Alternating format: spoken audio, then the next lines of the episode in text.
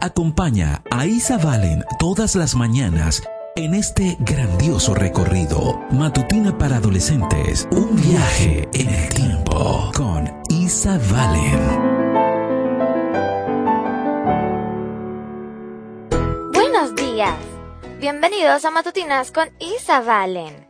Te invito a que te suscribas a mi canal y le des a la campanita de notificaciones.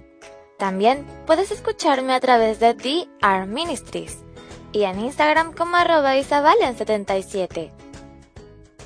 La matutina de hoy se titula ¿Quién le disparó a JR? Segunda de Corintios 11, 14 y 15 nos dice, Satanás mismo se disfraza de ángel de luz.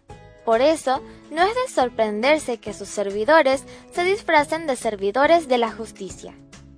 Comencemos. Hace años había un popular drama televisivo en horario de máxima audiencia llamado Dallas, cuyos personajes tejían semanalmente una red de engaños, chantajes y a veces incluso de asesinatos. Los magnates y empresarios eran despiadados en sus negocios y los personajes a menudo estaban borrachos, tenían problemas con el juego y las apuestas o eran infieles a su pareja. Por supuesto, los giros en la trama de series como Dallas tienen que mantener a la audiencia adivinando lo que viene para que esperen con ansias la siguiente temporada. En este caso, el magnate petrolero J.R. Ewing se convirtió en un personaje traicionero y de doble cara al que todo el mundo quería odiar y en marzo de 1980, durante los últimos momentos del episodio final de la temporada, J.R. Ewing recibió un disparo. No es de extrañar que esto inspirara una amplia cobertura de los medios de comunicación y dejara a todo el mundo haciéndose una fatídica pregunta durante los siguientes ocho meses. ¿Quién le disparó a JR? Todo llegó a su punto álgido el 21 de noviembre de 1980, cuando 350 millones de telespectadores de todo el mundo sintonizaron la televisión para saber quién había disparado a J.R. Ewing, el presidente de la compañía Ewing Oil. Eso es mucha gente. Solo en los Estados Unidos, 83 millones de personas estaban viendo ese episodio es decir, el 76% de todos los televisores del país que estaban encendidos esa noche sintonizaron Dallas. Eso es más gente que la que ve el Super Bowl.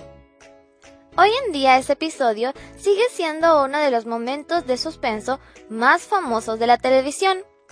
No es de extrañar que la serie continuara durante otras 12 temporadas los productores de Dallas hicieron todo lo disponible para ocultar la identidad del asesino de JR, y eso que solo era un programa de televisión. ¿Puedes imaginar cómo será cuando se intenten disfrazar cosas de verdadera importancia justo antes de que venga Jesús? Pablo nos dice que Satanás, asesino y padre de todas las mentiras, intentará engañar al mundo disfrazándose de ángel de luz pero los fieles seguidores de Cristo distinguirán la verdad del error y esperarán la verdadera venida de Jesús en las nubes del cielo. No se dejarán engañar ni por Satanás, ni por sus ropajes de luz, ni por sus seguidores que se hagan pasar por siervos de justicia. Leamos una vez más el versículo. Segunda de Corintios 11, 14 y 15 nos dice, Satanás mismo se disfraza de ángel de luz. Por eso, no es de sorprenderse que sus servidores se disfracen de servidores de la justicia.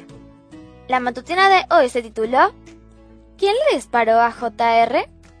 Mañana te espero con otra interesante historia. Comparte y bendice.